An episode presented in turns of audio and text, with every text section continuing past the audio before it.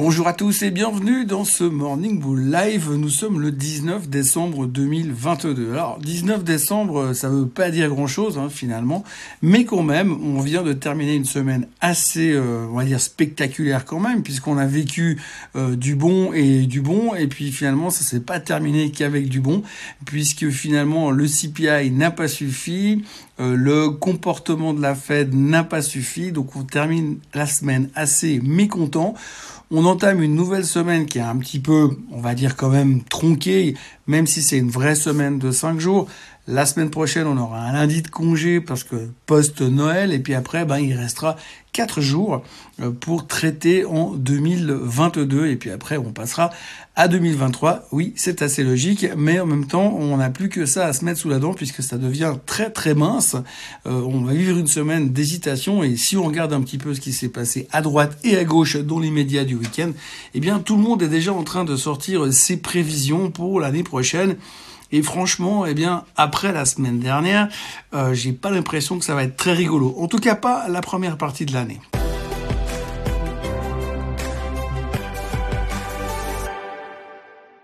Alors bon, si on fait juste la récap de la semaine dernière, il faut quand même noter que finalement on a eu un bon chiffre du CPI puisqu'on a descendu à 7 points en dessous des attentes.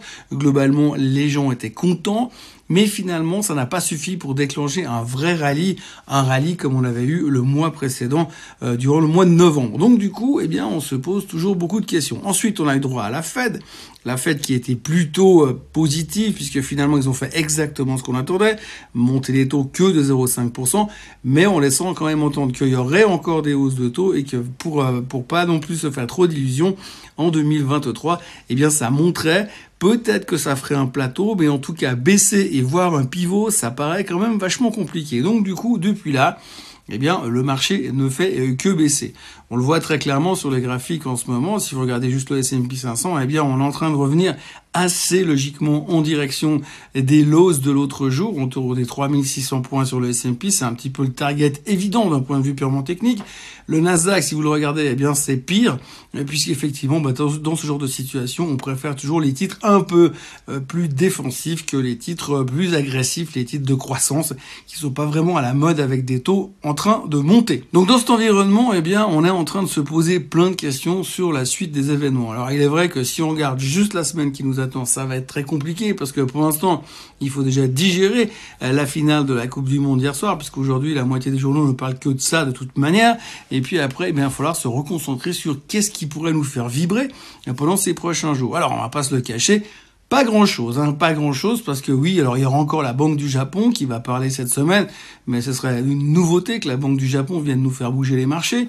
Après, on a encore le PPI en Allemagne, on a l'IFO en Allemagne qui va sortir mais on s'attend pas forcément à des surprises euh, spectaculaires de ce côté-là, bien évidemment, euh, puisqu'on est déjà tous concentrés sur qu'est-ce qui se passera l'année prochaine. Alors en attendant, on peut quand même noter deux trois petits points. Je sais pas, j'ai vu par exemple le graphique de l'immobilier en Allemagne qui ressemble juste au début euh, d'une inversement de tendance qui pourrait nous faire très très peur et de se dire que finalement peut-être que le marché immobilier qui a relativement bien performé ces derniers temps en Allemagne pourrait se retourner de façon assez méchante et on sait en général que quand l'immobilier va, tout va ce qui est aussi valable pour dire quand l'immobilier ne va pas, ben, rien ne va non plus. Après, il y a un autre chiffre qui est sorti aux États-Unis aussi ce week-end qui est assez rigolo, c'est le nombre de repossessions des voitures. Donc aux États-Unis, quand vous payez pas vos traites de crédit ou de leasing sur une voiture, eh bien la banque vient vous la rechercher directement avec une dépanneuse à la maison et ce taux-là est en train de remonter à toute vitesse. En gros, ce qui s'est passé, c'est que durant la crise Covid avec les taux à zéro, eh bien tout le monde a sauté sur l'occasion de prendre un leasing, mais aujourd'hui, comme ça se complique un petit peu au niveau inflation, au niveau coût de la vie,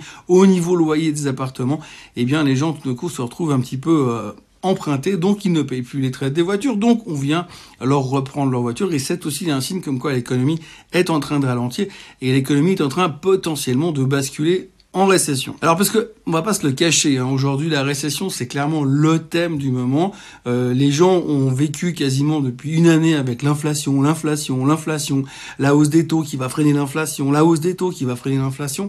Et puis là tout d'un coup on se retrouve avec la récession. Comment va-t-elle arriver? À quel moment va-t-elle vraiment arriver Arriver? Puisqu'on a eu effectivement des commentaires de la part de Monsieur Powell, encore lui la semaine dernière, qui disait qu'il y avait quasiment aucune certitude qu'il y aurait une récession, que personne ne pouvait le savoir. Néanmoins, il y a quand même deux, trois signes qui sont en train, je dirais, de ne pas tromper sur le fait qu'au bout d'un moment, ça risque quand même de ralentir. Est-ce que réellement la Fed aurait ce pouvoir de freiner sa hausse des taux, voire l'arrêter, voire inverser la tendance pour commencer à baisser les taux pour empêcher cette récession, il n'y a rien de moins sûr en tous les cas pour le moment.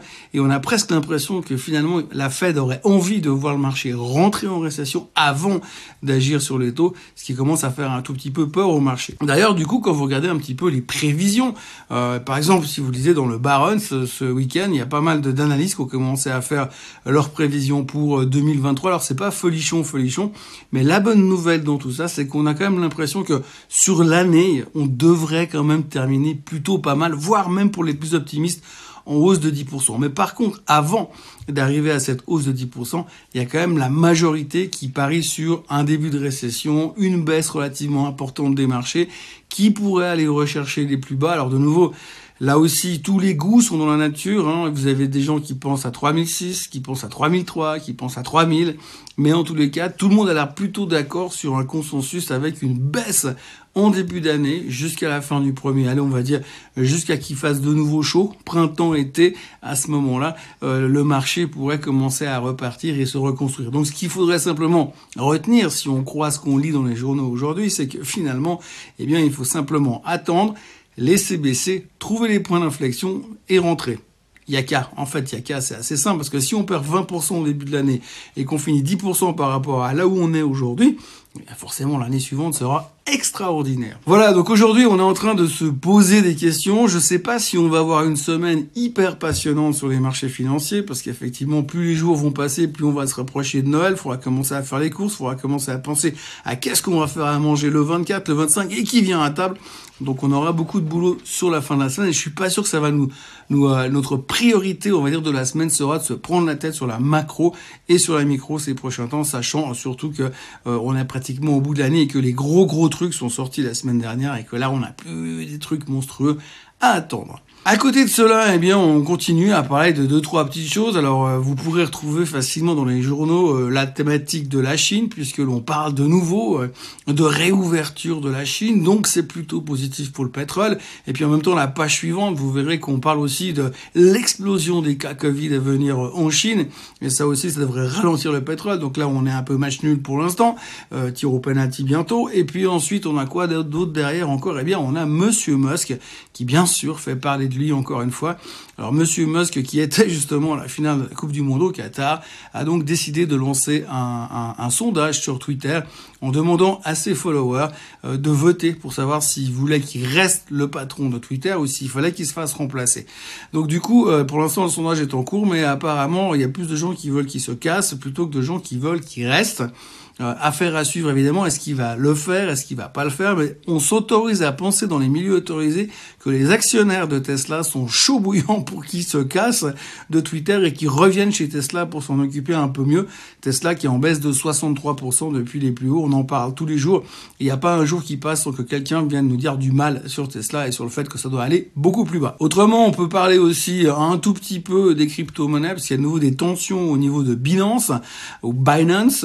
Euh, L'autre FTX, et globalement, bah, quand on entend les news, il semblerait que les auditeurs Mazar ont décidé de couper tous les liens avec eux. Alors beaucoup de spéculation, beaucoup de retraits en Bitcoin chez Binance, mais pour l'instant, ça a l'air de tenir jusque-là et ça devrait pas trop poser de problème. Mais on en parle beaucoup, c'est un des sujets euh, du moment dans les cryptos. D'ailleurs, le Bitcoin est en train de repasser sous les 17 000, ceci expliquant peut-être cela. J'en sais foutrement rien, mais en tous les cas, c'est ce qui est en train de se produire en ce moment. Voilà donc une semaine qui commence, on va dire, de manière relativement calme, avec beaucoup de blabla, pas beaucoup de concret, euh, de moins en moins de macro sur cette semaine, sachant qu'on a quand même vécu avec la macro durant toute l'année quasiment et qu'on a fait très peu de micro cette année, eh bien ça risque de euh, va faire une semaine qui va être assez molle et euh, sans grand dynamique, un peu comme, comme dans une phase de stagflation économique. On notera encore qu'il y a quand même deux trois articles positifs sur le secteur des semi-conducteurs où on entend de plus en plus de stratégistes qui commencent à monter des positions pour l'année prochaine. Alors c'est difficile de trouver le bottom dans cette stratégie, surtout que quand on regarde la, configuration du SOX, c'est jamais très très agréable et très encourageant là tout de suite. Mais néanmoins, c'est un secteur où il faudra être dedans si ça repart à un moment ou un autre. Il y a beaucoup de noms qui sont cités, hein, des AMD, des Nvidia, etc. Mais globalement, peut-être pour ceux qui veulent jouer cette thématique, n'oubliez jamais qu'il y a le SMH qui vous permet de jouer toute la stratégie dans sa globalité. Mais on en parle gentiment parce que finalement, on sait toujours que finalement le secteur des semi-conducteurs est un petit peu en avance sur le cycle économique. Et si on part dans une descente aux enfers durant les six prochains mois, mais que ça repart en juin, eh bien peut-être que c'est par là autour en janvier qu'il faudra commencer à observer les semi-conducteurs. Voilà ce qu'on pouvait raconter aujourd'hui. C'est lundi, on sort d'une finale de Coupe du Monde, on sort d'une période où on a eu beaucoup beaucoup de chiffres économiques. Il va falloir digérer un petit peu et n'oubliez pas que bah à la fin de la semaine, c'est Noël, lundi prochain, c'est fermé et après ce sera bientôt 2023. D'ici là, n'oubliez pas de vous abonner à la chaîne Suisse Côte en français. Euh, n'oubliez pas de revenir demain pour un nouveau Morning Bull live et puis d'ici là, passez une excellente journée et puis bah à demain. Bye bye